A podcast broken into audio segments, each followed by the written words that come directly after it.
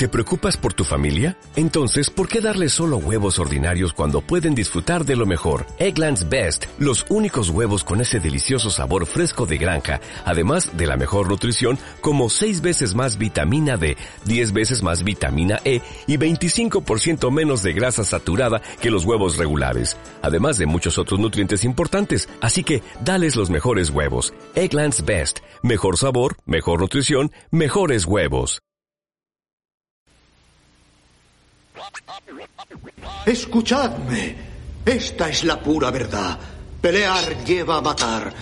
Y matar lleva a guerrear. Y eso casi nos hizo morir a todos. Miradnos ahora. Destrozados y todos hablando de lluvia radiactiva. Pero hemos aprendido. Gracias a sus cenizas, Negociudad ha aprendido. Ahora, cuando los hombres se ponen a pelear, sucede aquí. Y aquí acaba. Dos hombres entran, uno sale. Dos hombres entran, uno sale. Dos hombres entran, uno sale. Dos hombres entran, uno sale. Dos hombres entran, uno sale. Dos hombres entran, uno sale. Dos hombres entran, uno sale. Dos hombres entran, uno sale. Dos hombres entran,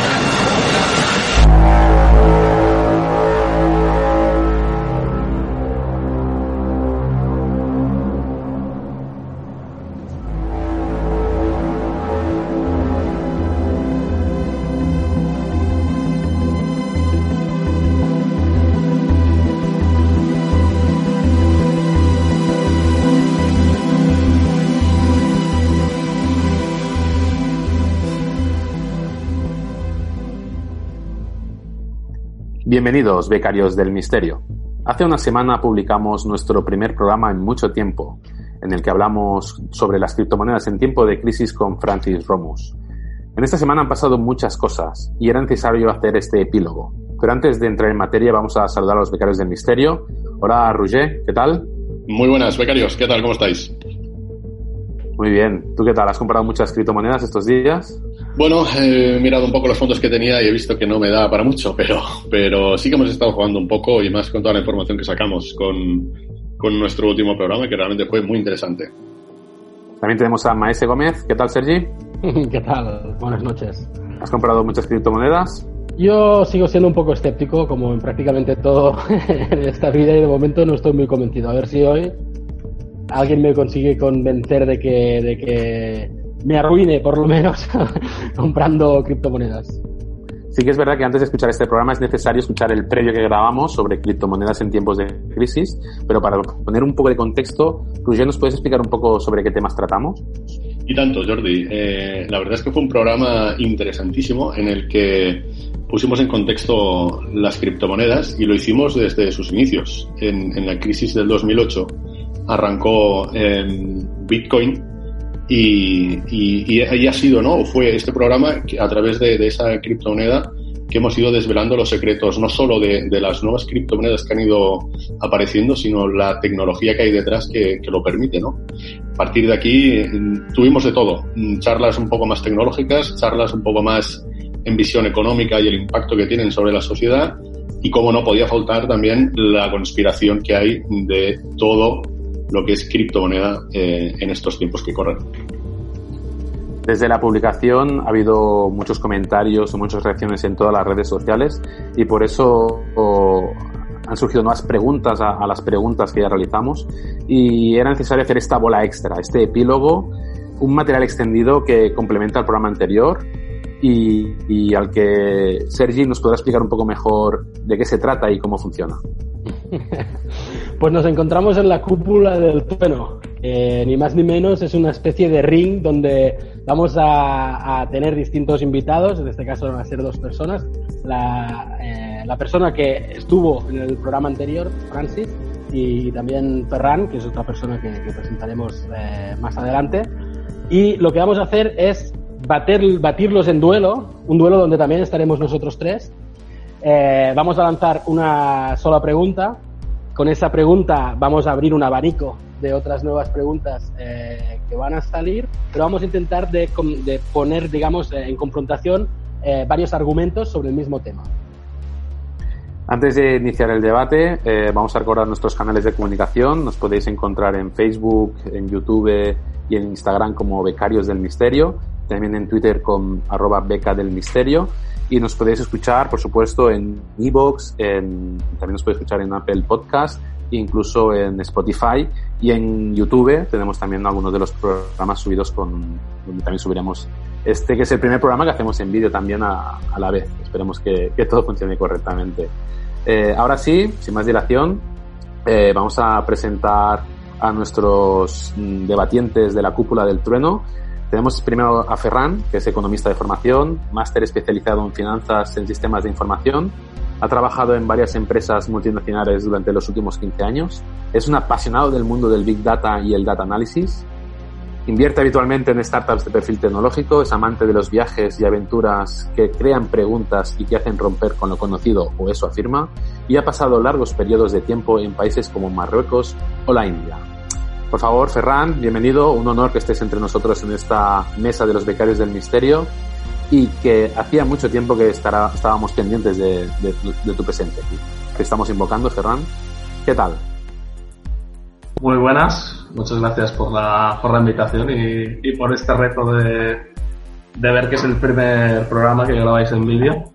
Ah, esperemos estar a la altura y agradeceros, agradeceros nada esta, estos programas que hacéis, ¿no? que al final pues en crear preguntas a, a, hacen ¿no? pues tener un poco de introspección personal y al final estas preguntas pues te llegan si quieres a conclusiones, ¿no? O a pensar y esto, esto bueno, pues, en estos días es muy importante.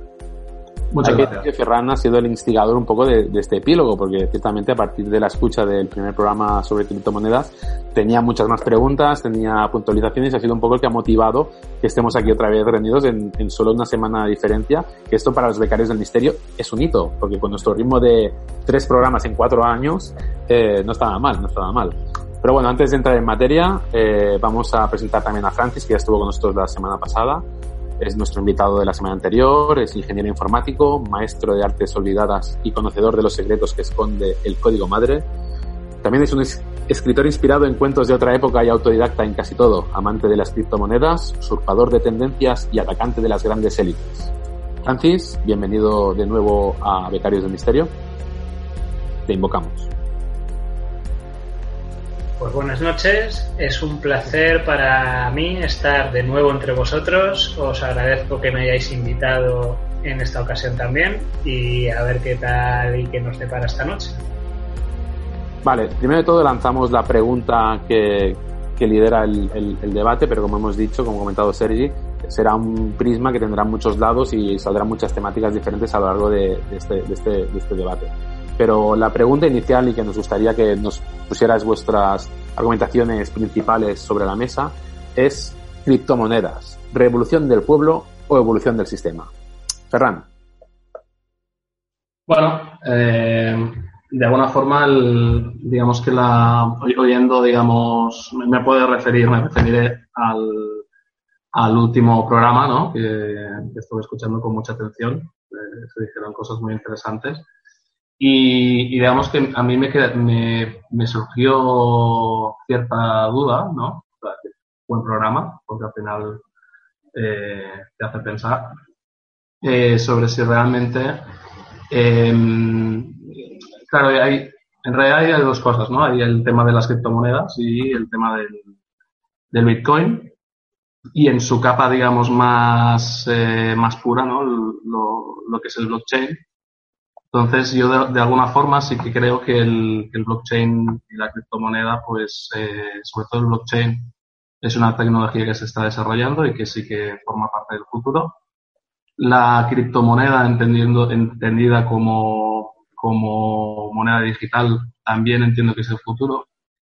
Eh, el tema del Bitcoin ya es algo, digamos, que aquí es donde donde entra ¿no? la, la, la, la, gran pregunta, ¿no? Que la evolución va a ser, va a ser digital, eh, esto es casi, casi seguro, eh, básicamente por, por un tema de, costes, de rapidez eh, y sobre todo también de, y aquí a lo mejor es introducir un demasiado pronto un tema, digamos, de, control de control social donde eh, todas tus transacciones eh, se pueden se pueden llegar a, a, a saber a quién, cuándo y cómo has mandado has mandado el dinero. Y esto, ah, esto tú lo verías como, como si fuera, o sea, de parte del gobierno lo que hace es lanzarte los bitcoins para acabar con tu libertad como pueblo?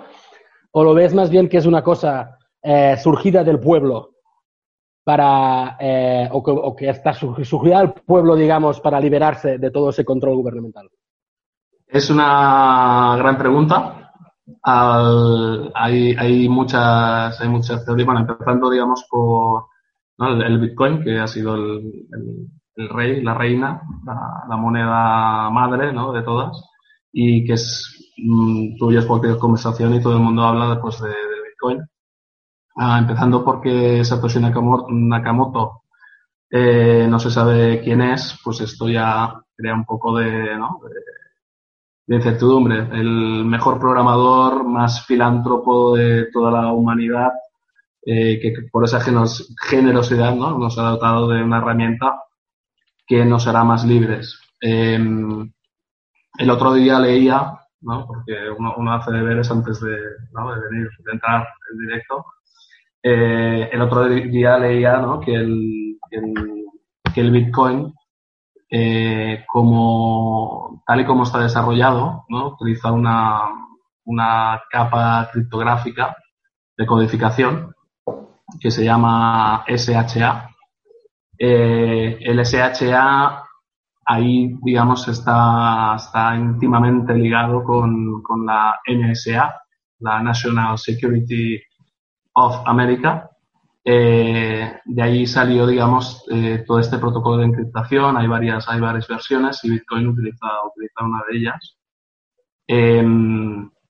hasta, hasta, cierto punto, digamos que Bitcoin aparte que supongo que ya saldrá más adelante, de si, de si existen hoy día tecnologías, digamos, más eficientes que, Bitcoin.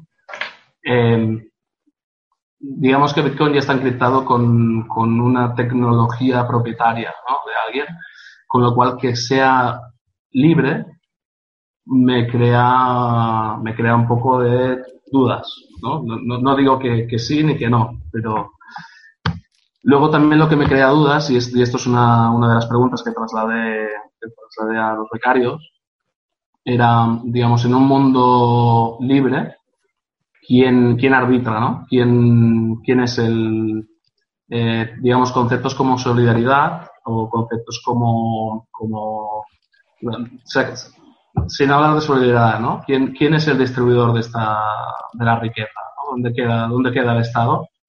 cuando, cuando realmente, digamos, la, en esta moneda se, se hacen transacciones entre particulares o entre empresas, da igual, pero ¿dónde, dónde, queda, dónde queda quién construye las carreteras? ¿O cómo, se, cómo se sufraga ¿no? este, este gasto? ¿O quién, o, o, hospitales, educación, etcétera, etcétera? ¿Quién, ¿Quién es el árbitro dentro de todo esto? Porque el altruismo personal creo que no es eh, suficientemente fuerte como para desarrollar toda una estructura que nos haga ¿no? sobrevivir como sociedad.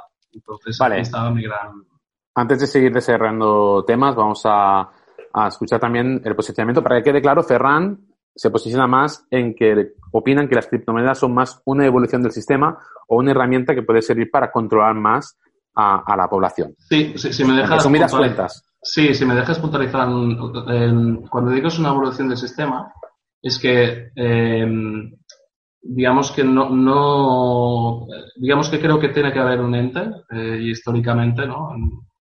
A lo, a lo largo de la historia siempre ha habido un ente que más bien o más mal haya redistribuido la riqueza o haya puesto unas normas. Entonces, sin estas normas es muy difícil que, que sobreviva una economía eh, sustentada sobre alguien que no eh, está arbitrando, ¿no? O, sobre alguien que no está siguiendo una serie de, normas. Y aquí es donde creo que, que no, se, no acaba de resolver o contestar eh, esta pregunta. Francis, por tu parte, ¿qué, ¿cómo te posicionas y qué líneas comentarios generales sin desarrollar eh, sustentan tu, tu posicionamiento? Bueno, en mi opinión, el Bitcoin y el resto de las criptomonedas eh, representan la revolución del pueblo. Hace falta especificar con matices qué clase de pueblo es el que está implicado en esta revolución. Pero eh, mi posicionamiento es claramente revolución del pueblo. Y si queréis lo empiezo a desarrollar o si no, empiezo a contestar a las preguntas que ha planteado Ferran. En principio, lo que me gustaría hacer antes de empezar el debate en sí es explicar el momento actual, dando una foto de lo que ha sucedido desde la semana pasada, desde el anterior eh, debate que tuvimos. Eh, lo que ha pasado es que el Bitcoin, para empezar, se ha, se ha revalorado un 12 o 14% aproximadamente en una semana. Eh, ha tenido una recuperación post-coronavirus que ya desearía el ser humano. Nosotros nos queda mucho tiempo para recuperarnos de esta crisis. Sin embargo, el, el Bitcoin ríete tú de la recuperación en forma de V que plantea el gobierno. Eso va a tardar años en llegar, un año al menos. Y en el Bitcoin ya ha sucedido, ya ha tenido esa V. Desde el jueves negro que supuso el inicio del coronavirus para el Bitcoin y para el resto de las bolsas, el Bitcoin se ha recuperado. En esta semana ya podemos hablar que ha llegado a niveles anteriores a los del post del por coronavirus, perdón. Eh, ¿A qué se debe? Bueno, nadie lo sabe, pero hay una, un tema particularmente candente que es el halving, del cual ya hablamos en la vez anterior. El halving faltan nueve días para que suceda y sucede una vez cada cuatro años. Es una cosa que no quiero empezar el debate sin hacer mención a este tema porque quedan nueve días y es algo de lo que todo el mundo va a hablar. El mundo del Bitcoin es un mundo salvaje y apasionante que se mueve entre las incertezas y las contradicciones muchas veces interesadas. Por eso son contradicciones y por eso son interesadas, porque al que le interesa dirá una cosa y al que le interesa le dirá justo la contraria. Pero en este juego de contradicciones, algunos dicen que se incrementará hasta un valor de un millón de dólares y otros dicen que pasará a valer cero y desaparecerá del panorama económico. Claro, vamos, Bueno, vamos a recordar que el halving, que es que, que cae, ¿no? Que Si no recuerdo mal, el halving que pasa cada cuatro años. eh, una pequeña explicación de, de qué es lo que, lo que en principio eh, mm, tendría que ocurrir. Simplemente para, para no tener que irnos al, al programa anterior. Sí, correcto. Sucede cada cuatro años y las, res- las recompensas a los mineros caen a la mitad. Esto hace que se minen menos bitcoins, que sea más valioso poseer un bitcoin y por lo tanto incrementa el valor de tu moneda. Esto en, en los años anteriores, hace cuatro años, multiplicó por 20 el valor del Bitcoin. Y hace ocho años lo multiplicó por mucho más, por 100 probablemente. Y este año, dentro de nueve días, y por eso estoy haciendo especial hincapié, eh, nadie sabe lo que va a pasar. Pero justamente esto es de lo que quiero hablar. Eh, solo hacer una puntualización y ya está, y luego seguimos con el debate. El- este evento que sucederá dentro de nueve días, podría suceder que no sea un evento. Me explico. En el mundo de bitcoins hay momentos gloriosos, eventos gloriosos calificados como eventos. Concretamente fue la creación del Bitcoin 2 y del Bitcoin 3. Los inversores saben que esos días, el día que se creó el Bitcoin 2, sucedió algo casi milagroso. Imaginaos lo que os voy a contar. Tú tienes mm, 3.000 euros invertidos en bitcoins. Uno, Bitcoin 1. Y en el año 2017, cuando se creó el Bitcoin 2, de la noche a la mañana pasas de tener esos 3.000 euros en Bitcoin 1 y como se ha creado el Bitcoin 2, por magia de arte de Bir- Birli Birloque, tienes 3.000 euros más en Bitcoin 2. Te regalan la misma cantidad que ya tenías en Bitcoin 1 en Bitcoin 2. Esto es alucinante. Y pasó lo mismo cuando crearon el Bitcoin 3. La misma cantidad que tenías en Bitcoin 2, de la noche a la mañana te la regalan en Bitcoin 3. Esto es algo brutal. Francis, Para el inversor, Una, Dime, dime. una pre- una pregunta. También comentamos eh, la semana pasada que cada moneda, realmente, que- aunque fuesen Bitcoin 1, 2 y 3, eran en principio de creadores diferentes. ¿Cómo es que hay esta conexión entre un halving de una moneda y la creación de, de otra moneda? No entiendo el, dónde está la conexión. el- las- O sea, la conexión está en el, el programa base. El programa base eh, sigue siendo Bitcoin, pero la bifurcación o hard fork significa que coges el código informático del Bitcoin 1 y lo adaptas a unas eh, necesidades diferentes que tiene el Bitcoin 2, pero basado en el mismo. La base es la misma, solo que se bifurca. Y el Bitcoin 3 lo mismo, se bifurca del Bitcoin 2. Pero el programa base sigue siendo el mismo. Sucede en muchos programas informáticos que tienen diferentes bifurcaciones, pero lo importante es que la base sigue siendo la misma. Y los exchanges o la bolsa, digamos, que da soporte a los bitcoins, da soporte al 1, al 2 y al 3. Al 3 un poco menos, pero bueno, de eso ya hablamos la semana pasada. Lo pero esto no importante es rompe que... la lógica. Esto no rompe la lógica del Bitcoin de que sean de minar, porque si de repente aparecen Bitcoins de la nada, eh, rompe la lógica del minado, ¿no? Se está estamos criticando que se creaba dinero, que Trump creaba dinero mm, a mansalva, y ahora estamos diciendo que los bitcoins se crean también por arte de magia. ¿No, no es contradictorio? Puede ser contradictorio, pero el sistema de cara al inversor que no conoce eh, a fondo mm, cómo funciona es mágico. Simplemente, igual que ha sucedido con Trump, te regalan de la noche a la mañana la misma cantidad de dinero. Y esto es, a nivel eh, bursátil e- y de inversor, un milagro. O sea, tienes el doble de dinero simplemente porque a partir del mm, 27 de noviembre ya existe el Bitcoin 2. ¿Qué sucede en esos momentos, es esos grandes eventos? Que la gente invierte como loca antes de que llegue ese día.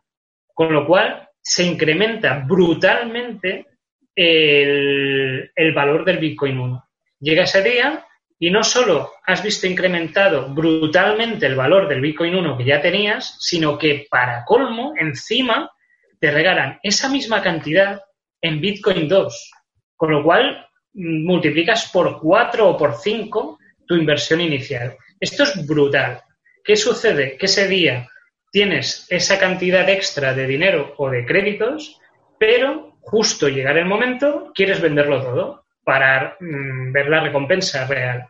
Y la gente intenta vender como loca, empieza a bajar eh, de una forma desmesurada y lo que antes de ese día eran unas ganancias y una, eh, un crecimiento exponencial, ese día se traduce en una bajada brutal que, de, hecho ni siquiera dan abasto para, para poder vender en ese día.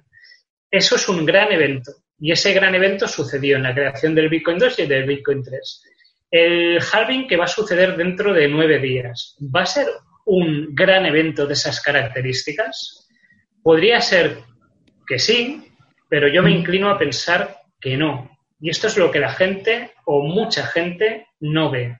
La gente no ve que el valor del Bitcoin se está incrementando notablemente, se está generando esa recuperación en forma de V, que es mm, casi, eh, no diré milagrosa, pero muy, muy positiva.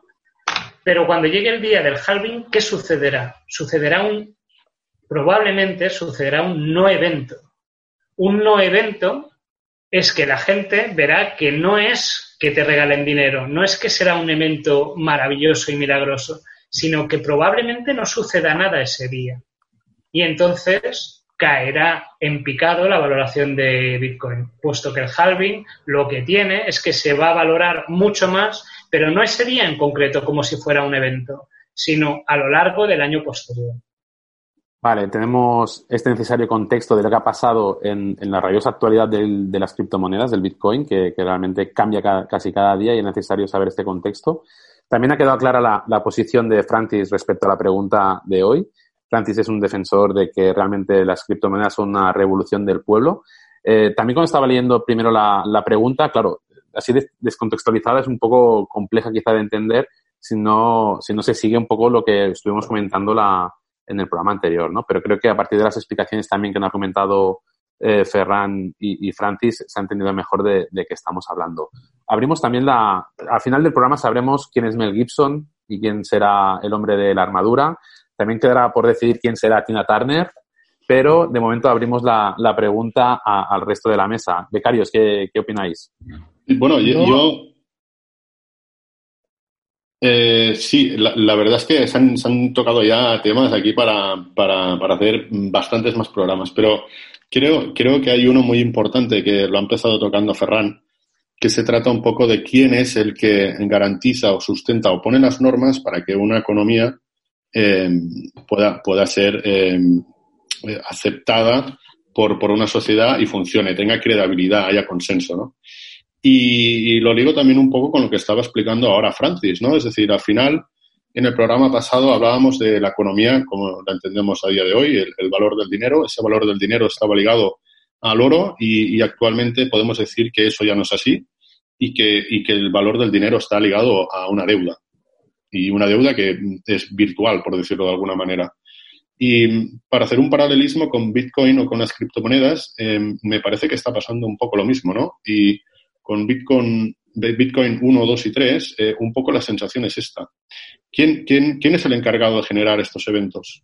¿Por qué el halving cada cuatro años? En el otro programa también hablamos de las ballenas, ¿no? que son los que realmente tienen una información, parece ser privilegiada, y que son capaces de saber cómo va a fluctuar eh, la moneda a lo largo del tiempo. Entonces, para mí, todas estas son preguntas que, estaría muy bien que a lo largo de este debate pudiéramos, pudiéramos ahondar un poquito más. Sí, y sobre todo saber, eh, o sea, el quién lo crea. ¿Lo crea la CIA? ¿Lo crea el gobierno norteamericano? ¿Lo crea el gobierno chino? ¿Lo crea el gobierno nepalí?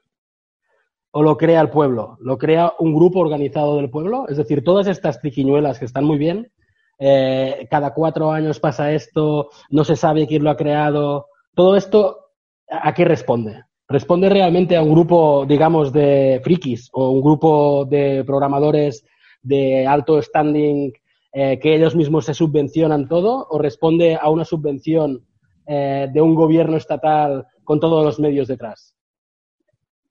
Yo, digamos, digamos que sin saber cuál es el origen, antes hemos comentado el tema de la CIA, pero dejándolo, dejándolo abierto, ¿no? Imaginemos que es un programador con sus Coca-Colas y, su menú de, del McDonald's eh, nocturno, que se está varios meses y desarrollando a lo bestia y consigue sacar el Bitcoin, ¿no? Ah, o imaginemos que por el contrario es eh, un grupo organizado, pagado gubernamentalmente. Al final, digamos, la, la, lo que está pasando de alguna forma es que el, ah, está permitido, ¿no? O sea, no es legal, no es ilegal, dile que es alegal porque es transfronterizo y entonces no se puede regular, etcétera, etcétera.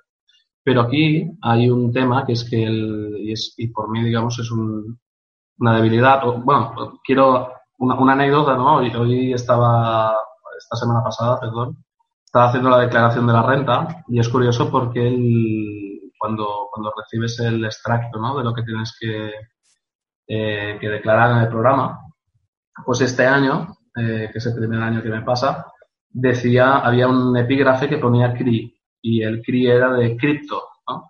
Es decir, que de alguna forma el Estado ya empieza a pedir eh, retribuciones sobre si has ganado o has perdido. Ellos eh, no realmente no lo saben porque aún no están integrados con, digamos, con las principales casas de, monedas, que por otro lado, si queréis luego hablamos, la principal entrada, eh, digamos que detrás hay bancos, ¿no? Coinbase, Coinbase en realidad es un banco, lo que pasa es que tiene, em, tiene salida en criptomoneda y en moneda fiat.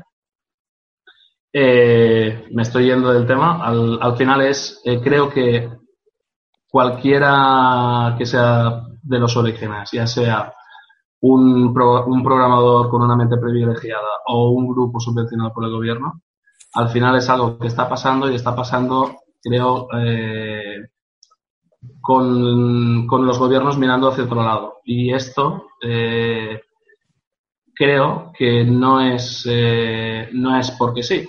O sea, hay un, digamos que es una tecnología que se está desarrollando. Sabemos que hay eh, bancos e instituciones, digamos, financieras que están desarrollando sus propios métodos, con lo cual de alguna manera para mí creo que es un gancho y un modelo experimental de alguna forma que está funcionando. Esto se tiene que admitir, es, una, es un modelo que está funcionando, se está sacando, hay cajeros de Bitcoin, ah, puedes intercambiar eh, Bitcoins eh, con las wallets, em, pero de alguna forma para mí es una fase de testeo. Y a mí me da miedo que de alguna forma que de alguna forma esto se vaya, eh, que la gente se vaya enganchando. O sea, de hecho, la misión es que la gente se vaya enganchando, de que el sistema realmente funciona. Y, pero sobre todo es romper un mito, ¿no? Es, es, romper un mito en cuanto a si nos vamos a hacer millonarios o no nos vamos a hacer millonarios invertiendo en Bitcoin. Y hasta qué punto Bitcoin es un activo. Bueno, yo viendo las cuestiones que ha planteado Ferran, quería contestar, entrar a trapo y decir que, lo primero, el algoritmo SHA, concretamente la versión 256 que utiliza Bitcoin, está creado por la NSA. Eso es cierto. Y es probable que detrás de él esté el gobierno de los Estados Unidos, porque está registrado por ellos. Pero entraríamos en un debate en el que suponemos que Internet entera está creada a partir de un proyecto DARPA de Estados Unidos. Por lo tanto, ¿todo Internet pertenece a Estados Unidos? Yo, tengo que, yo tengo que decir que yo cuando estudié, eh, yo en su momento estudié diseño multimedia y básicamente era diseño eh, basado en, Internet, ahí me explicaban que Internet se creó con precisamente el proyecto ARPA para tener todos sus, eh, todos sus documentos colocados en, en, ciertos sitios. Así que claramente, obviamente Internet se le ha seguido de las manos, que no sé si es lo que lo que tú eh, estás un poco, un poco diciendo, pero obviamente Internet nace de un, de un gobierno, eso es así. Es un proyecto militar, sí, sí, el origen es un proyecto militar. bueno, de universidades, ¿eh? El mito de que es militar también está en entredicho. se comentaba que era más... Yo, en su momento, cuando lo estudié con un profesor de Internet, para entendernos, eh, a mí me contaron eh, aunque tampoco era la asignatura que me gustaba más de, la que hacía, pero que era un proyecto militar que nació así, para tener los documentos eh, en un posible ataque aéreo, eh, para poder tenerlos no en un solo sitio, sino en varios sitios.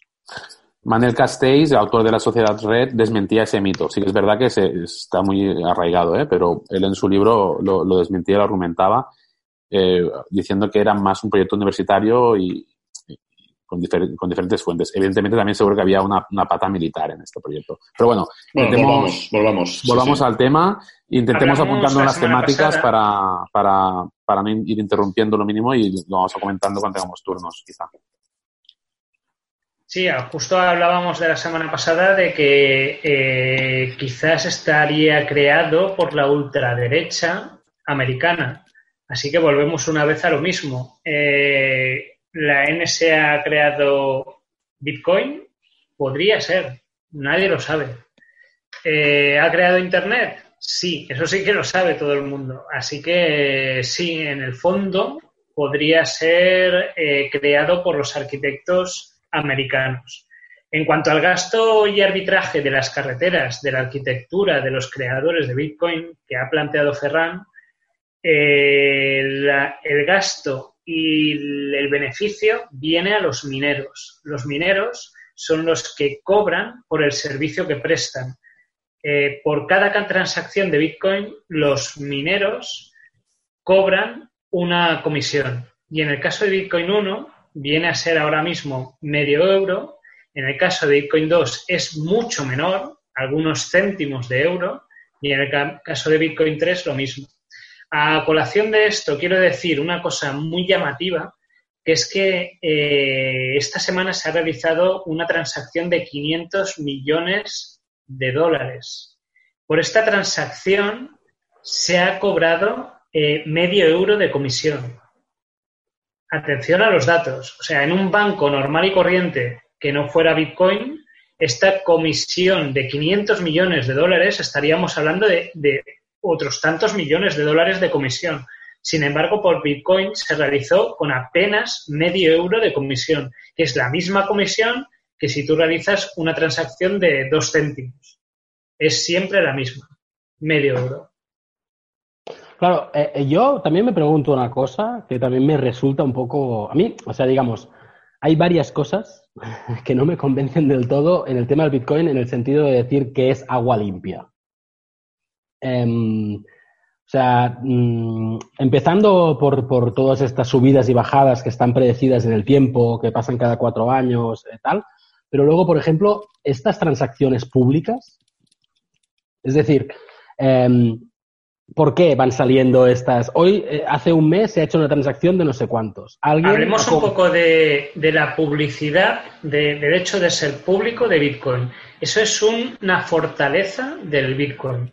Eh, tú puedes estudiar todas las transacciones que se han hecho en Bitcoin. De hecho, hay una web y varias, en concreto, una que es whalealert.io, que estudia a diario las transacciones grandes que se realizan por ballenas en bitcoins. Claro, pero parecería un poco que de hecho estas transacciones grandes que se realizan por ballenas al final no son, o sea, si se pueden estudiar y, ellos saben que se van a extender como la pólvora, vendría a ser como una especie de operación también de, de, marketing igual para, para, para intentar que la gente utilice Bitcoin. Me, me, gusta, perdón, ¿eh? me, gusta mucho esta aproximación que acaba de hacer Sergi, eh, básicamente porque a, lo mejor el, hecho de que sea público y de que hayan eh, y, de que se publique, ¿no? Y de que la gente diga 500 millones y se ha cobrado medio euro, ¿no?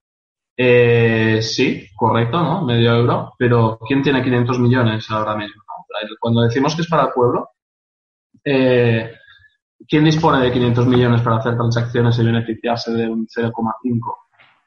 Pongo otro ejemplo. Eh, hay, muchos, digamos, hay estas cuentas famosas eh, cero, ¿no? que no te cobran comisiones por nada. Entonces, digamos, este incentivo de decir, no, puedes realizar una transferencia de 500 millones en un segundo y solo te cobran eh, medio euro. ¿Cuál es la ventaja para mí que tengo 3.000 euros en la cuenta, ¿no? Eh, para hacer, para, digamos, hasta qué punto es un, digamos, marketing, ¿no? Como decía Sergi, o propaganda hacia mirar lo que se puede hacer. Bueno, claro, porque son, son, son transacciones como muy vistosas. Em, entiendo lo que dice también Francis de, que sea público, es transparente y al final la, moneda, ¿no? También entendí, yo soy totalmente, no tengo ni idea de, de economía ni de esto, pero entendí que tenía una cierta trazabilidad, es decir, que era, era una moneda bastante, en este sentido, que podía, o sea, em, transparente. Por lo tanto, si hay una página web donde te dicen eh, cuáles son las transacciones grandes que se han hecho de ballenas, entiendo que puede, esa página web supongo que estará allí eh, con el pretexto de decir que em, esto, ¿no? Pues, pues eh, digamos que la gente no va diciendo cuántas transacciones se hacen en, moneda real en un banco, para entendernos. Más allá de comprar una empresa o comprar lo que sea. Pero sí que hay rumores de, Bitcoin que son grandes transacciones eh, de cierta gente o grandes beneficios de gente gente. Y esto a mí no me deja de sonar a una especie de anuncio esto de marketing para intentar de hacer grande esto. ¿Y a quién le interesa estos anuncios de marketing? ¿Quién paga para hacer anuncios de marketing? Desde luego, no es la gente del pueblo trabajadora, nunca, en la vida real. Entonces, mm, me cuesta entender, o sea, yo estoy claramente en la posición de que es, eh, una continuación del sistema, el, Bitcoin. yo, creo que lo que dice Sergi, a mí me interesa que se anuncie, porque una de las cosas que me gusta de Bitcoin, o sea, al final aquí, cuando hay una transacción de 500 millones de euros entre bancos, eh, esa transacción no es instantánea. El banco va a especular con ese dinero y va a sacar un beneficio, le va a invertir en algo que quizá tú no quieras. está jugando con tu dinero. Con Bitcoin, eso no lo tienes. Es decir, la transacción va de un punto A a un punto B y nadie va a especular con ese dinero. Entonces, para mí, que se anuncie eso tiene, tiene relevancia en ese aspecto. O sea, quiero entender que va por ahí el tema. Claro, pero ¿quién también anuncia, no? Es que también estamos hablando, es, eh, volvemos otra vez al principio, ¿eh? ¿Quién mueve los hilos?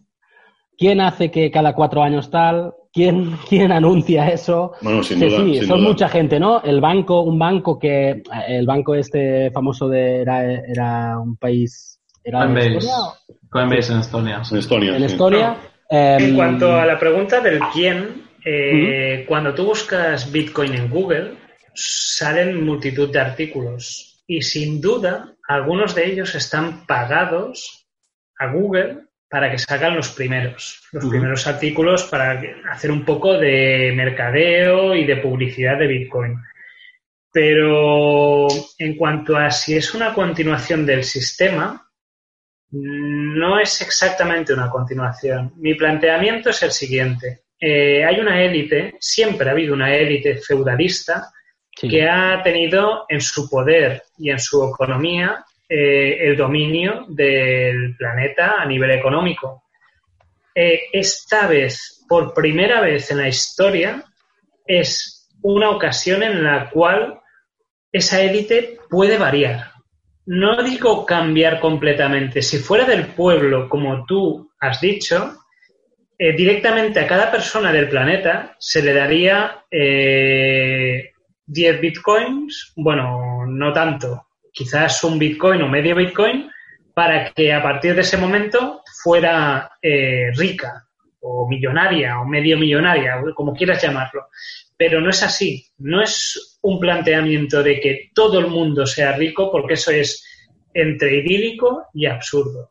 Sí. Es una lucha de poder, una lucha de, de entre eh, personas que pueden ostentar cierto poder. Para empezar, si tú no tienes conocimientos económicos o informáticos, no, ya no llegarás a este nivel. ¿eh? Hay una Ajá. cierta brecha digital. Mm, Es cierto que no es el dinero del pueblo, es cierto que no todo el mundo se va a beneficiar a nivel global, pero por primera vez en la historia, una élite que siempre ha existido puede variar hacia una élite de alguien que quiere entrar y antes no podía. Por lo tanto, sí. va a seguir siendo una...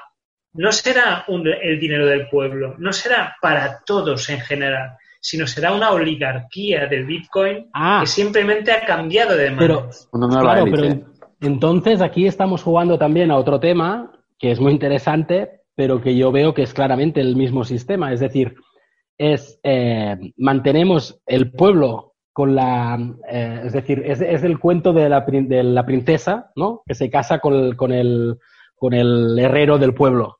Es decir, todo el pueblo puede pensar que puede llegar a ser esa nueva élite, pero finalmente esa nueva élite también tiene que en- aprender y saber cómo invertir en bolsa, también tiene que invertir dinero en asesores de no sé qué historia, es decir, no le veo realmente un... Es decir, en el programa, por ejemplo, hablábamos de, que detrás podía haber, ¿no? Era la dicotomía, podía haber eh, desde ciberanarquistas hasta CIA. Pero yo más bien aquí, personalmente, ¿eh? veo por, por todos estos mecanismos eh, que son complejos, no son sencillos, eh, más bien, eh, y además son complejos, eh, se mezclan también anuncios en Internet, es decir, gente que le interesa que crezca, gente... Veo más bien gente mm, trajeada detrás de todo esto y haciendo sus teje- tejemanejes por aquí. Y luego una brecha, eso sí, seguramente, ¿no? Para quien, bueno, entiende un poco del tema y le interesa poderse meter. Pero para nada veo un- una sociedad o, un modelo de sociedad o de, o de organización alternativo a lo que hay. Es decir, veo que es claramente, desde mi punto de vista, una continuación de ese modelo de la élite arriba y la gente que está abajo, abajo. Yo creo que ahora estamos entrando realmente en varios temas que están en el meollo de, de la pregunta que lanzábamos. Eh, yo sí que quería comentar que se ha comentado que era transparente, pero bueno, realmente es muy, yo creo que esta palabra a lo mejor es demasiado para lo que realmente estamos hablando. Sí que se ve que hay transacciones, se ve la transacción, pero realmente no sabemos quién hay detrás. O sea, en ese sentido es totalmente opaco. De hecho, por eso decíamos también que las criptomonedas se utilizan por terroristas o delincuentes en pagos, justamente porque sí que hay una trazabilidad de, de la transacción, pero en pleno anonimato. Estamos hablando también de que la criptomoneda eh, permite la descentralización de, ese poder económico, ¿no? De que podemos dejar en jaque a los bancos y, que realmente el dinero puede estar en otro sitio.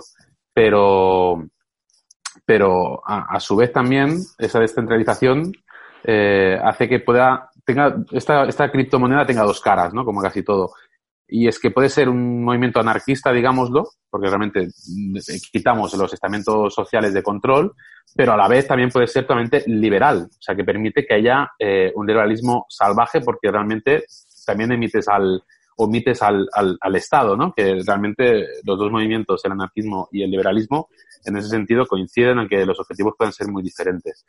Y vinculado a esto también, a estas bajas eh, costes de transacciones y demás, está vinculado también un tema que, se, ha, dicho al principio que, que es sobre la solidaridad o redistribución de la renta.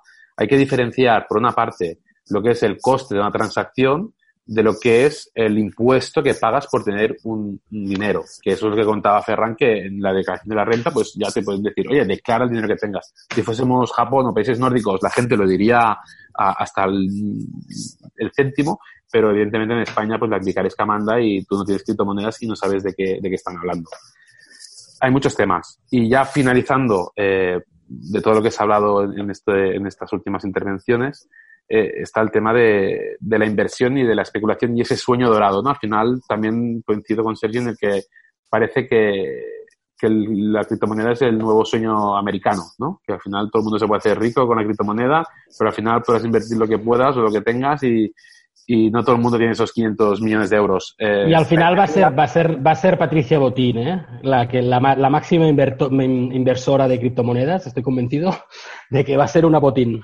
Bueno, de hecho, y, para introducir un, nuevo tema eh, del que, de lo, en colación a lo que estamos hablando, eh, se había comentado que muchos bancos, ¿no? O incluso referentes como Warren Buffett o Goldman Sachs, primero renegaban de, de, las criptomonedas. Y de hecho, de aquí viene un poco eh, el tema del debate, ¿no? Que al final parece que el propio sistema se está introduciendo en, en esta en, esto, en este fenómeno y está sacando países sus propias monedas o los grandes inversores de, de stocks ah, convencionales de la bolsa también se están metiendo aquí mano. Parece que el sistema, aunque haya sido o no el precursor de, de esta moneda, está al final haciéndose la suya.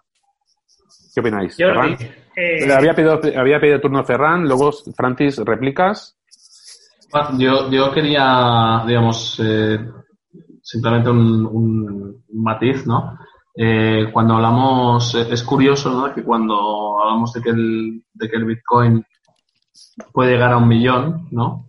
Eh, me gustaría introducir, digamos, dos conceptos aquí, tres conceptos, básicamente. El primero sería eh, si es casual que realmente el PIB americano valga, valga 22 trillones de dólares,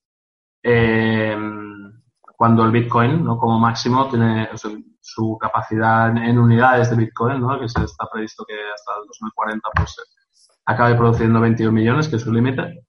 Eh, ¿Por qué va a valer un millón? Eh, yo creo que está bastante ligado a que la economía, digamos, uh, estadounidense está valorada a nivel de PIB, está valorada en exactamente 22,4 trillones de, de dólares, con lo cual que el, que el Bitcoin llega a valer un millón de dólares, pues sería plausible, ¿no? Pero aquí entramos en una contradicción y a lo mejor un poco una, paradoja, que sería igualar el valor del Bitcoin al, dólar, eh, menos teniendo o, o socavando un poco de importancia a lo que sería la economía mundial. Entonces, si nos ponemos en una economía mundial, a lo mejor esto podría valer millones de millones. Pero sobre todo la reflexión, y este me lleva, me lleva al punto número dos, sería eh, cómo el pueblo ¿no? se ha beneficiado de esta, de esta operación. Antes hemos, hemos apuntado que a lo mejor pasaría a ser una oligarquía. Eh, oligarquía, eh, en el anterior programa se mencionaba ¿no? que los gemelos de, de que colaboraran con Zuckerberg, ¿no? en Facebook, tenían una parte importante, eh, que era una parte, digamos, de lo que se conoce como ballenas. eh, realmente creemos que este par de, digamos, de personas, personajes, van a, van a controlar ¿no? el, mundo. En cualquier caso, eh, ahora imaginemos ¿no? el, el, el, punto de vista de, todos sabemos que hay una gran parte de la población que vive con un dólar ¿no? al día. Entonces, eh, imaginemos que estas personas renuncian a ese dólar al día y lo invierten en Bitcoin. Cojo, este dólar, lo meto en Bitcoin.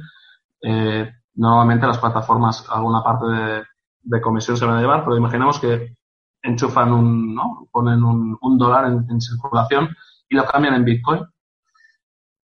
Y ahora, y ahora vienen, son, son los momentos así, digamos, dulces, ¿no? De lo que te dicen los números. Eh, yo soy me, gusta analizar, ¿no? Y, me creo más los números que, que, las interpretaciones, de alguna forma.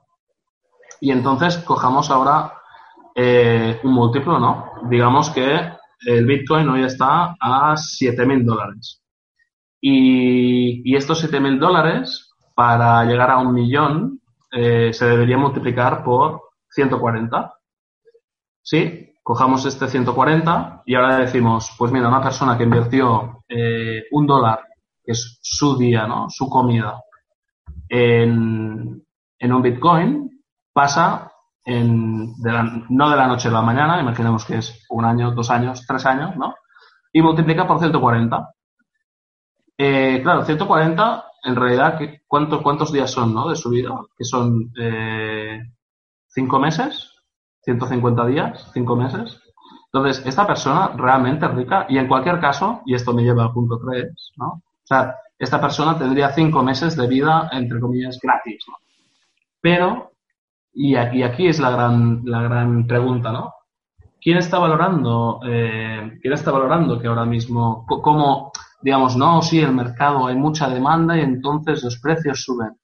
Pero Bitcoin en sí mismo eh, no es un activo, no, no, no, no produce, mm, digamos, la, la, lo que está haciendo subir el Bitcoin, yo no lo tengo muy claro, eso ya lo digo, digamos, de, avanzado, pero realmente no es un activo. Un activo, tú coges tu dinero y te, te multiplica el dinero porque hay, digamos, una, una compraventa, una seña de valor, uh, se producen, ¿no? Apple pues produce móviles, eh, la gente los compra porque, porque creen que son mejores y aquí seguramente son mejores, pero eh, en realidad Bitcoin a nivel de a nivel quién está valorando ¿no? que, que esto va a valer 6.000 o que va a valer un millón quién quién está haciendo fluctuar el mercado y una cuarta y una cuarta ya derivada es cómo un mercado se puede sustentar en algo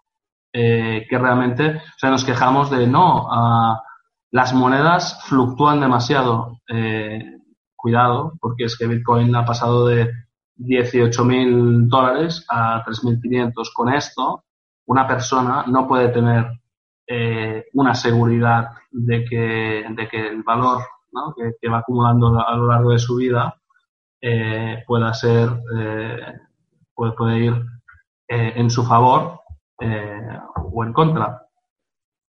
Y luego, sí, eh, te paso la palabra, Francis. Luego sacaré dos, dos, dos problemas, digamos, más técnicos que creo que a lo mejor tiene, tiene el Bitcoin. Sí. Lo primero que quiero contestar es justamente lo que acabas de decir. Una persona que viva con un dólar al día eh, puede invertirlo en Bitcoin. De acuerdo, pongamos que es así. Yo quiero plantear lo que está sucediendo en Estados Unidos. En Estados Unidos se está dando un cheque por la crisis del coronavirus de aproximadamente 1.200 euros eh, a cada persona. Se ha detectado que la inversión en bitcoins es curiosamente de esa cantidad, de 1.200 euros por persona que invierte en bitcoins en este mismo mes. Con lo cual, lo que has planteado está en paralelo a lo que está sucediendo. Vale, eh, a partir de ahí, eh, es lógico que una persona invierta lo que le dan en Bitcoin en lugar de en vivir? Yo ahora planteo una divergencia. La divergencia que planteo es que hay que tener bien claro cuándo se entra en Bitcoin como inversión, que es un, eh, una forma de hacerlo, o como usuario. Como inversión es el que tiene dinero y quiere invertir. A partir de ese momento, si tú tienes dinero y quieres invertir y quieres pasar a ser eh, de la gente que se hace no rica, pero incrementa su nivel adquisitivo gracias al Bitcoin, es por una parte, es por la inversión. En cambio, si es como usuario, simplemente como usuario vas a vivir los beneficios del Bitcoin, puesto que te permite otros beneficios que no son como inversionista, sino como usuario, como por ejemplo pasar de Hacienda, pasar de los bancos, pasar de cualquier otro intermediario. Hay un ejemplo que quiero decir, que es que eh, hay una página web que te permite eh, transformar tus bitcoins en, en bonos de Amazon. Directamente tú puedes intercambiar cualquier bitcoin que tengas tú en Amazon, en compras en Amazon. ¿Qué significa esto? que no, no lo declararás a Hacienda y si tú tuvieras eh, 200.000 euros en bitcoins, podrías comprar hipotéticamente una casa en Amazon sin tener que pagar nada a Hacienda. Vale, Eh, esto bueno, por una dis- parte. Disculpa, esa-. Perdón, ¿eh?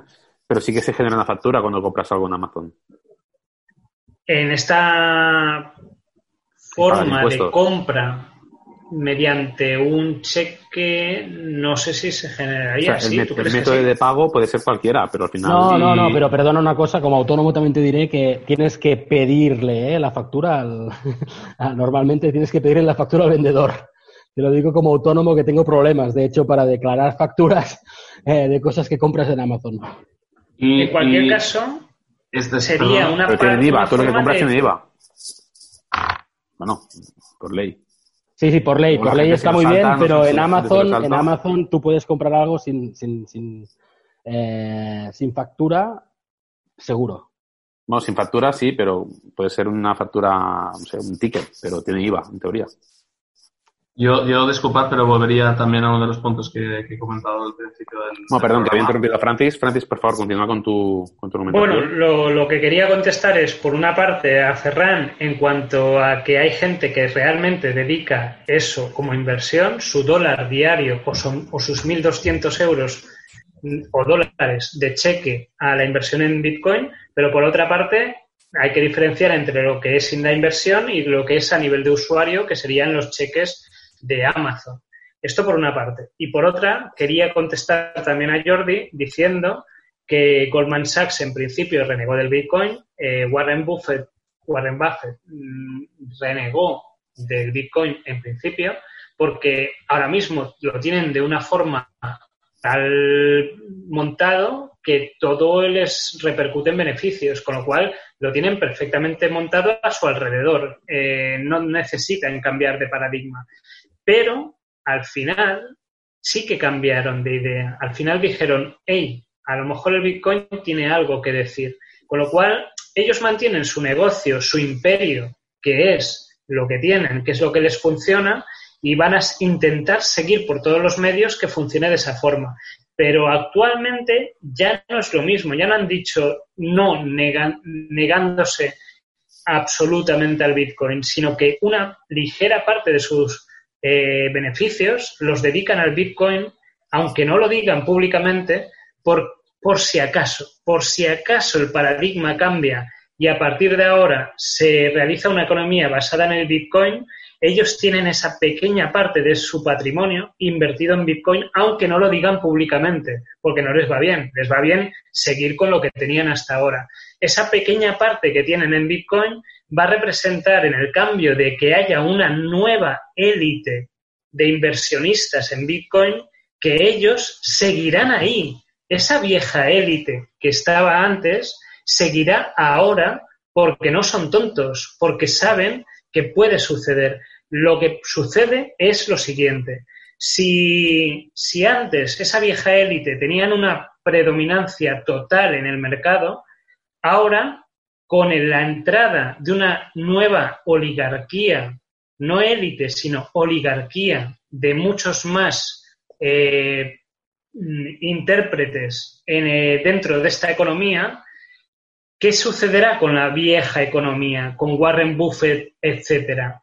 que no tendrán tanta predominancia como la que tienen ahora. Y como todo esto es público, como habíamos dicho, ahora puedo afirmar que en las webs de análisis de Bitcoin actualmente hay 800.000 personas que tienen un Bitcoin al menos. Bueno, 800.000 cuentas. Entonces, eh, ¿qué, vale más? ¿500 personas que tengan todo el dominio del mundo o 800.000 personas que tengan un Bitcoin inversionado y que a partir de ahora puedan eh, codearse con esa antigua élite? Hay que hacer números. Un, un Bitcoin que valga un millón, en realidad no te hace rico, ¿eh? Es una humilde opinión. Con un millón te compras una casa y poco más. bueno, que depende de la casa, ¿no? Porque con un millón tienes un casoplón interesante, ¿eh? Pero bueno. Pero no equiparemos cuentas a personas, porque es lo que decíamos, una misma persona puede tener múltiples cuentas, o sea, incontables cuentas. Entonces es difícil de saber eh, realmente cuántas personas son las poseedoras de, esas cuentas. Bueno, amigos, aquí todos... No se puede saber. todos somos humildes, todos podemos aspirar como mucho a un Bitcoin y ya sería muchísimo. Y estoy de acuerdo con lo que dices tú, Ferran, que un, un Bitcoin te hace, en el mejor de los casos, y si las fantasías húmedas del mundo fueran ciertas, te hace millonario, porque ya tendrías un millón de euros. O sea, rico no, pero millonario sí. Pero la gente no es como nosotros. La gente, eh, mucha gente no es como nosotros, sino que en lugar de invertir un Bitcoin, invierten 10 o 20 o 50. Y estamos hablando de esa eh, posible oligarquía que pide paso y que sí que quiere entrar a lo que antes era una antigua oligarquía. Yo, yo como, como, simplemente anécdota y aportación rápida, eh, digamos que la progresión digamos que el, hacerse millonario con Bitcoin hace, creo que desde el 2008 se acabó, no desde, no desde el 2008, perdón. O sea, el, el 2008 es cuando debías haber entrado y seguramente hubieses tenido la misma oportunidad o casi la misma con Amazon, con Google, con, con activos, digamos, eh, reales, con, compra de acciones. Eh, hubieses multiplicado por bastante más del recorrido que dicen que ahora le queda, le queda Bitcoin. Y simplemente, simplemente aportar el lado. Oye. Sí, eh, quería lanzar una pregunta a, a los eh, a, a, los invitados, Francis, Ferran, a ver, a ver qué opináis de esto, ¿no? Porque creo que va, un poco ligado ahora con lo que estáis comentando. Em, en primer lugar, economías sumergidas de todos los países que existen y han existido siempre. Em, Bitcoin, claramente, eh, y ya es sabido, es decir, puedes hacer transacciones para comprar cualquier tipo de, de, producto o servicio sin dejar rastro. Em, esa por un lado, la lanzo. ¿Cómo creéis que esto puede ir evolucionando en, en el siguiente, en la, siguiente clave? Es decir, si Bitcoin va a evolucionar o va a trascender la criptomoneda como la forma de pago, eh, la forma de pago estándar en el, en el mundo, Mm, ¿cómo vamos a, cómo vamos a tener economías que permitan, eh, que permitan tener eh, la sociedad del bienestar a través de nuestra recogida de impuestos, a través de, eh, bueno, pues, pues ahora mismo todo el sistema que tenemos montado de impuestos básicamente es para garantizar teóricamente esta sociedad del bienestar. Lanzo esta pregunta. Primero, resumiendo, eh, si Bitcoin es criptomoneda para trabajar en B y no dejar rastro, y en el caso de que trascienda, que trascienda, ¿cómo creéis que esto se va a gestionar? Yo, respondiendo a la primera pregunta, eh, tengo una gran... Eh, soy, bastante escéptico ¿no? en, este tema. En el, digamos que sí, las transacciones son públicas y dicen que son, anónimas, ¿no? Pero sobre todo es el, mensaje este, ¿no? Antes hablamos del marketing y de la propaganda, ¿no? eh, y hablamos ahora de, dinero negro. Esta dicotomía que, en, la que, la que se basa el Bitcoin como liberación del pueblo, pero al mismo tiempo hablamos de financiación terrorista, dinero negro. Eh, no sé, de alguna forma me, hace sospechar que tú tienes aquí ya dos ideas, ¿no? Con lo cual sería muy fácil a nivel eh, legislativo hacer caer al, Bitcoin en cuanto a, no, cuidado, eh, es que lo tenemos que legislar, entonces hemos detectado que hay varias transacciones, ¿no? De 500 millones de euros eh, entre terroristas, que ya llevamos diciendo que hace mucho tiempo que puede ser dinero negro. En segundo lugar, también me gustaría comentar que el, anonimato sí que es verdad, tú solo ves una wallet que está identificada con un churro así de, letras y números. Eh, y entonces se dice que es anónimo, ¿no? Pero, por ejemplo, eh, cuando tú te das de alta para tener una wallet, tienes que poner tu DNI, tu pasaporte, eh, etcétera, etcétera, etcétera. Y esto sí que es verdad que no se ve, porque está en propiedad de un banco o una entidad, ¿no? Pero si esta entidad ah, le dicen, por ejemplo, oye, eh, ¿sabes qué? Mira, para operar, mm, a lo mejor me tendrás que pasar tu base de datos. Y te lo digo como gobierno, si no, eh, vas a dejar de operar. Entonces, realmente estas wallets son anónimas cuando tú puedes mapear este churro con un nombre, un DNI, un pasaporte, una empresa, etcétera, etcétera.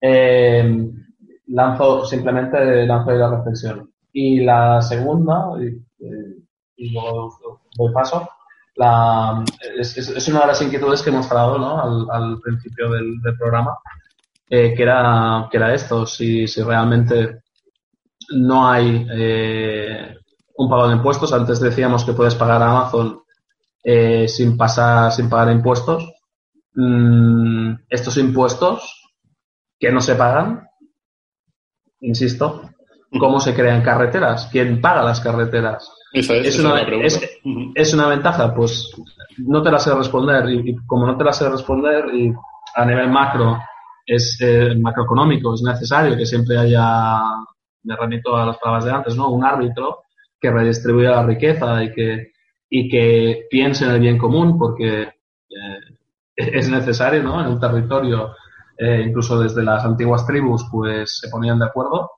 eh, cómo nos ponemos de acuerdo, quién es el árbitro para eh, dedicar esta parte de impuestos que no se pagan, y entonces ahí es donde está el vacío, eh, para crear una sociedad mejor. ¿no? Contestando a una de tus preguntas, tú mm, has, has, dicho que, que en principio, si quieres invertir en bitcoins, necesitas una wallet que te solicita DNI. Esto es en el Coinbase y en algunos otros bancos que te lo solicitan. Pero hay muchas otras wallets, muchos programas o exchanges que son totalmente anónimos, que lo único que necesitas para invertir y meter ahí dentro son las 12 palabras de las cuales hablamos en el programa anterior. Con esas 12 palabras, sin dar DNI ni cualquier tipo de identificación personal, puedes invertir en bitcoins con cualquier otra criptomoneda. Esto es eh, contestando lo que has dicho. Luego otra cosa es que eh, en el año 2018, si no recuerdo mal, eh, Satoshi Nakamoto fue declarado hombre del año por la revista Time. Y esto siendo que Satoshi Nakamoto no es un nombre real ni existe, o es un seudónimo. Con lo cual, quizás esos arquitectos de los que hablas y que son los creadores de las carreteras en las cuales transitan las criptomonedas, quizás sea mejor que de momento se mantengan en el anonimato. Si algún día sucede que Satoshi Nakamoto se revela, que ese día todo el mundo sabe quién es, ese día va a ser histórico, va a ser un momento en el mundo, en el criptoespacio, que todo va a cambiar, que todas las valoraciones y todo eh, lo que supone Bitcoin 1, 2 o 3 va a cambiar solo por el hecho de saber quién es Satoshi Nakamoto. O sea que no sé si algún día lo sabremos, pero si sucede, va a ser un hito de forma eh, descarada. Y en cuanto a lo que dice Rouget de tener dinero debajo del colchón, de tener dinero en la caja B, yo quiero aportar una cosa. Y es que en crisis muy grandes, y no olvidemos que estamos en una crisis enorme, como por ejemplo la guerra civil, eh, no olvidemos que el coronavirus en cuanto a bolsa eh, viene a ser lo que fue la Segunda Guerra Mundial, el Estado puede intervenir las cuentas de los de cualquiera, vamos, en, de los ciudadanos. Entonces, si, por ejemplo, el Estado te quita el 30% de lo que tienes en tu banco, la única forma de tener dinero en, debajo del colchón y resguardado de forma secreta y para ti, que nadie te lo quite, puede ser en este momento tenerlo invertido en criptomonedas, en una especie de criptoespacio que no es de ningún país, que no depende de ningún estado ni de ningún banco, sino que únicamente depende de ti. Con lo cual es el colchón del siglo XXI.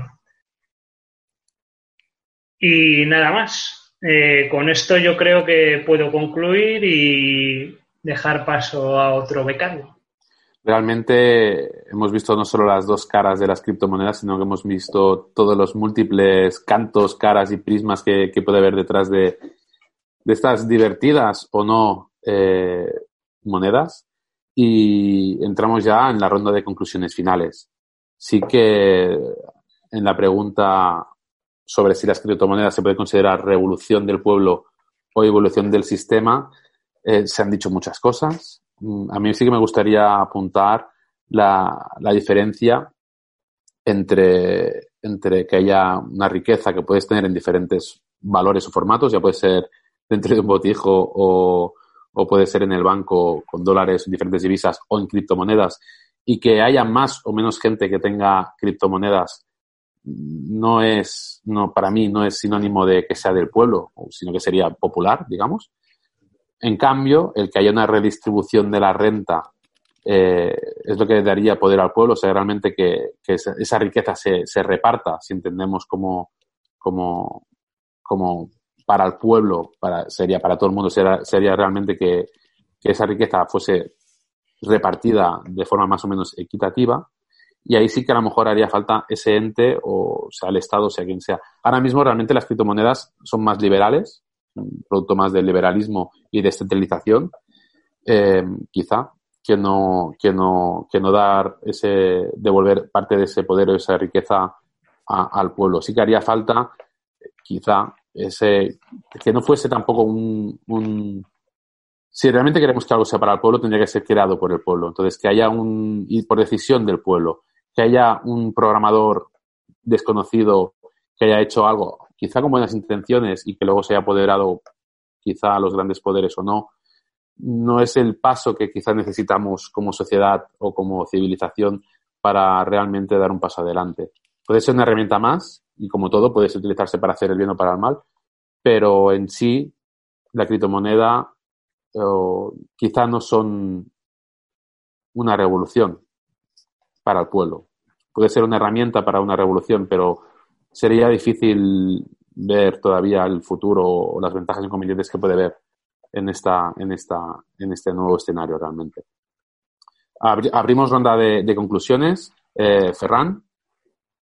Bueno, cogiendo, digamos, tus reflexiones como, como punto de salida, ah, digamos, que yo mm, firmemente creo que sí, que la, la criptomoneda ¿no? será es una, es una herramienta de futuro. Eh, ahora mismo creo que hay, un, tema que, se tiene que resolver, que es que, insisto, ¿no? En el, tema de quién sería el árbitro, ¿no? Porque ahora eh, vale 6.000 y a lo mejor vale un millón o vale 3.500, ¿no? Esto es una, algo en que la, economía, digamos, no, no, puede fluctuar de esta forma y, sí que es verdad que, digamos, hay mucho argumentario, ¿no? De que esto lo se basa en un consenso y que al final es el mercado, ¿no? El que marca el valor, pero lo que no puede ser es que se vaya duplicando o dividiendo por la mitad porque esto no crea ninguna, ninguna seguridad. Luego me, me gustaría, digamos, digamos como conclusión, aquello de, eh, digamos, si nos basamos en la historia, eh, a lo mejor soy de la vieja escuela, ¿no? Pero, digamos, desde las antiguas eh, ciudades-estado de Grecia, eh, que cada uno tenía su propia moneda, pues lo que, lo que se decidió es eh, crear una, no, no, es que solo tuvieran una moneda, sino que tenían diferente gramaje, a veces no existía ni, ni, la sola moneda y lo que se hizo es crear una sola moneda para abarcar, digamos, un espacio mayor. Esto nos ha pasado con el euro, esto eh, en el 2000 nos apareció el gran concepto de globalización como una herramienta en que todos viviríamos mejor y todos seríamos más ricos, cuando en realidad la riqueza no, no nos ha llegado a todos. Es más, desde los 2000 eh, creo que podemos decir que nuestra generación no ha ido más, sino que ha ido a menos. Y entonces cuando hablamos de... Y, también tenemos el ejemplo plausible ¿no? del euro. Eh, cuando hablamos de unificación, eh, hablamos de, de, que todo eh, baja o sube, ¿no? En este caso parece que baja unos estándares. Entonces, tener una moneda única basada en el Bitcoin, bueno, sí, es un futuro, pero digamos que las respuestas sobre cómo, cómo, bajará, cómo vamos a mejorar nuestro estado de bienestar, pues eh, yo aún las tengo, digamos, eh, de un modo escéptico, así aún en, en, la, en, la, interrogante. Y bueno, finalmente el eh, creo que, y no, no, es por hablar de debilidades, porque esto le puede pasar a cualquier criptomoneda, ¿no? Eh, pero digamos que nos falta un punto de vista legal. ¿Hasta qué punto estamos seguros de que cualquier Estado no puede decir mañana que el Bitcoin es ilegal, las transacciones con el Bitcoin son ilegal? ¿O hasta qué punto podemos asumir que el Bitcoin no tiene ninguna brecha? ¿Cuánto fácil sería decir eh, perdonar, amigos ciudadanos, todos los que creíais en el Bitcoin. Lástima, hemos tenido una brecha de seguridad y a partir de ahora lo que tendríais que asumir es esta nueva moneda digital. Ya estáis entrenados desde hace bastante tiempo en cómo utilizar estas monedas, con lo cual os coméis esto. No es casualidad, no es casualidad que la China, de, de hecho esto, esto es una noticia que ha aparecido hace poco, hace 15 días que uh, ya ha legalizado su propia criptomoneda.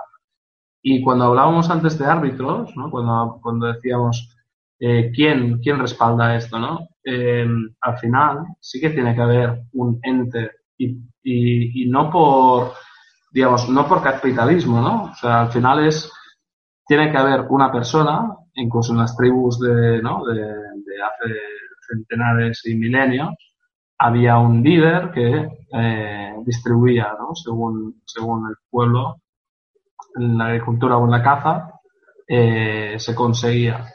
Con lo cual siempre tendrá que haber un árbitro. Y, por eso, antes hablábamos de Goldman Sachs y de, y de grandes bancos y corporaciones, eh, por eso, de alguna forma, eh, la introducción del Bitcoin es una prueba uh, social sobre que este sistema funciona, eh, dando tiempo a que las grandes corporaciones y gobiernos lo puedan respaldar, eh, pero sacando de alguna forma ellos su propia moneda. Con lo cual, a mí lo que me da miedo es que esto se convierta en una, en una burbuja, eh, burbuja permitida por, por, los gran, por los grandes, ¿no? No, los que ahora tienen Bitcoin, sino por los grandes, y, y que de alguna forma sea como, como, ¿sabéis la metáfora? Bueno, no la metáfora, sino esto que vemos siempre, ¿no? De los magos que cogen un mantel y, retiran el mantel, pero se mantienen las copas y se mantienen los platos encima de la mesa.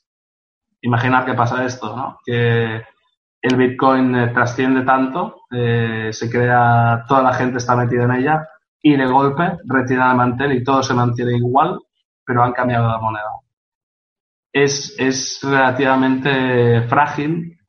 Eh, sí que creo que es un camino que tenemos que seguir para que la criptomoneda, y ya en, este punto, digamos, concluyo, la criptomoneda es la herramienta del futuro, eh, pero no sé si va a ser el Bitcoin. El Bitcoin creo que es un testeo y eh, tiene muchas bondades, pero también tiene muchas preguntas que, no tienen respuesta. Y aquí lo dejaría. Bueno, en defensa del Bitcoin, yo he de decir, he de aportar cuatro argumentos.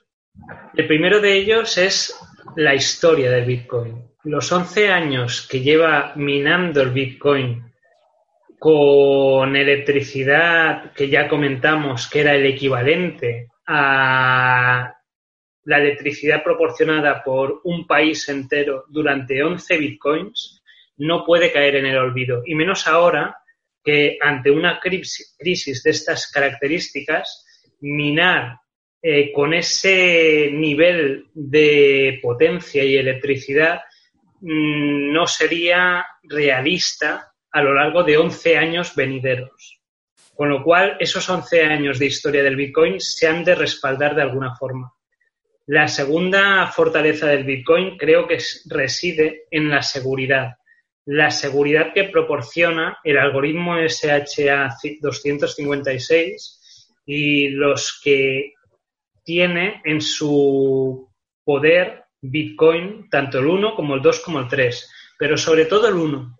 El 1 es el que eh, a nivel criptográfico es más seguro y a partir del cual se van a desarrollar las potencias económicas eh, a partir de ahora, en mi opinión.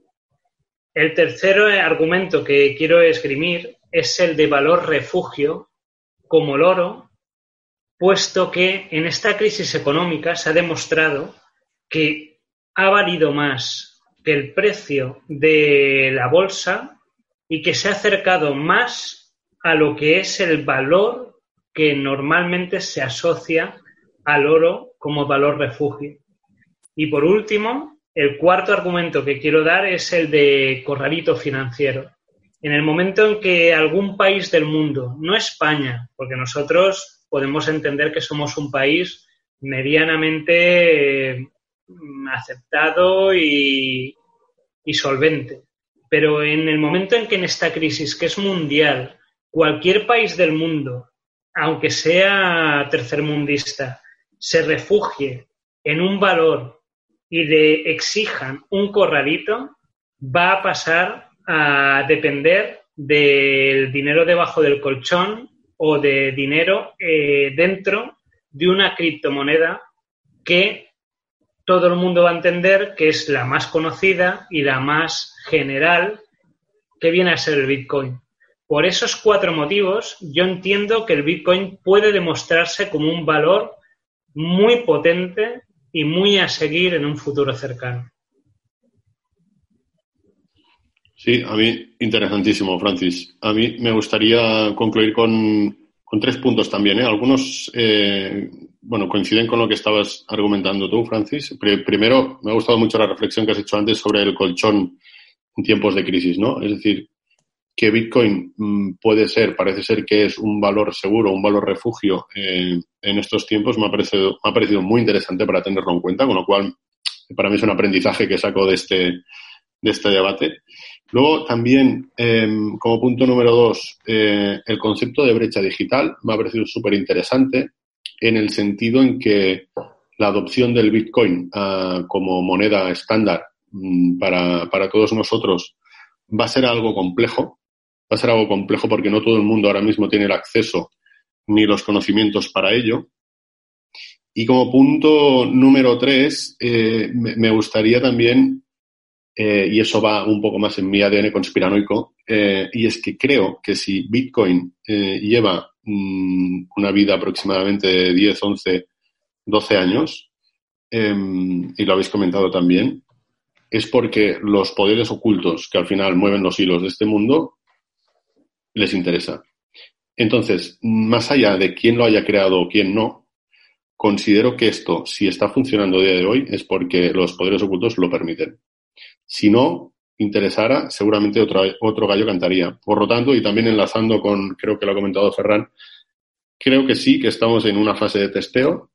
Seguramente el Bitcoin será la nueva forma de intercambiar valor entre nosotros, pero ahora es una fase de testeo y ah, a mi pesar mm, me gustaría que fuera la idea romántica de que es algo nacido del pueblo para el pueblo, pero mm, me da que las cosas no pasan porque sí y siempre hay algún interés detrás.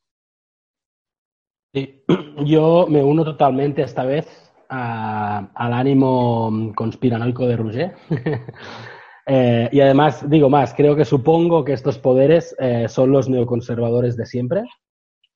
Eh, considero que se le dice al Bitcoin como un cambio de sistema a veces o, un, o, algo parecido al antisistema, es decir, se habla de anarquistas digitales, etcétera, pero sinceramente no veo personalmente ningún cambio de sistema. Al final acaba siendo lo mismo, eh, simplemente cambiando el, token en sí, o sea, la, cosa eh, fetiche, digamos. Deja de ser la moneda, deja de ser la moneda, de, da igual, estás mercadeando con algo eh, y al final siempre hay unos poderosos, léase las ballenas, léanse los que mueven los hilos, léanse los que hacen que las cosas pasen porque sí o que pasen porque no, léanse los pocos que saben quién es o quién no es eh, el creador de, de los de, de, de, este tipo de monedas y siempre queda igualmente al final el pueblo eh, simplemente pues estando allí como, como peones uh, uh, al servicio digamos de, de esta élite. Sí que lo veo como un cambio quizá de paradigma, lo veo más parecido a Rouget, lo que dice Rouget, es decir, simplemente una prueba, vamos a probar a ver qué es lo que, o sea, si podemos cambiar este modelo o no podemos cambiar este modelo.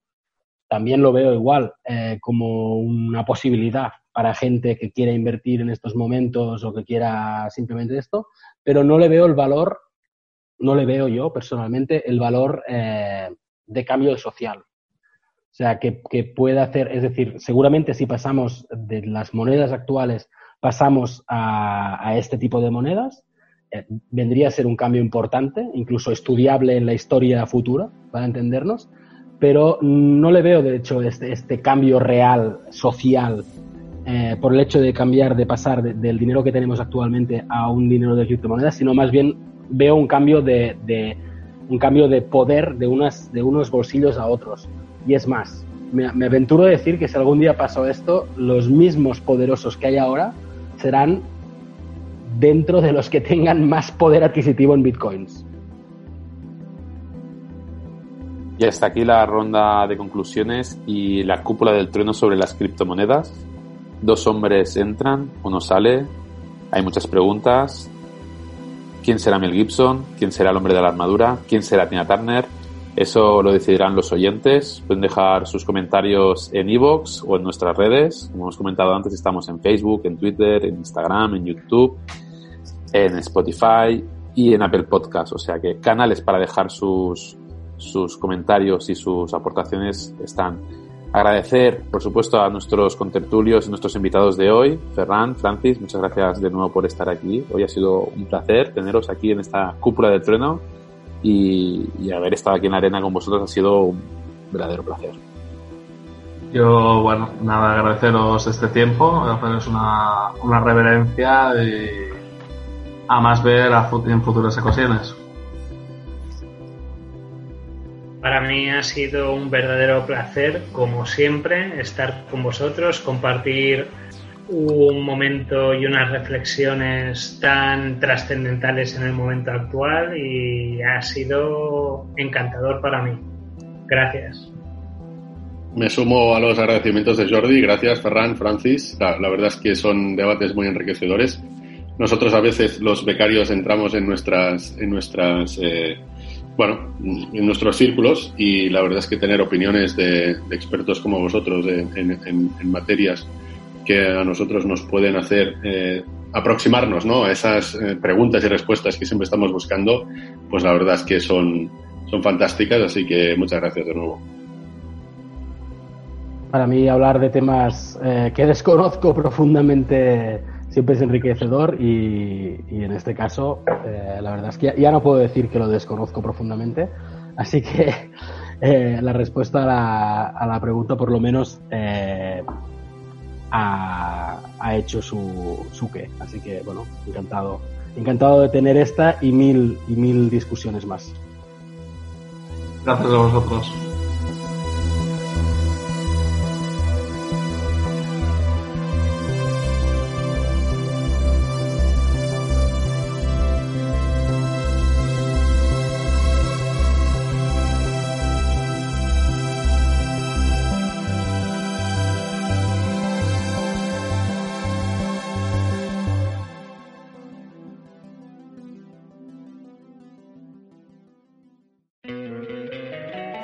Encantaría tener 100 dólares extra en tu bolsillo? Haz que un experto bilingüe de TurboTax declare tus impuestos para el 31 de marzo y obtén 100 dólares de vuelta al instante. Porque no importa cuáles hayan sido tus logros del año pasado, TurboTax hace que cuenten. Obtén 100 dólares de vuelta y tus impuestos con 100% de precisión. Solo con Intuit TurboTax. Debes declarar para el 31 de marzo. Crédito solo aplicable al costo de la presentación federal con TurboTax Full Service. Oferta sujeta a cambios o cancelación en cualquier momento.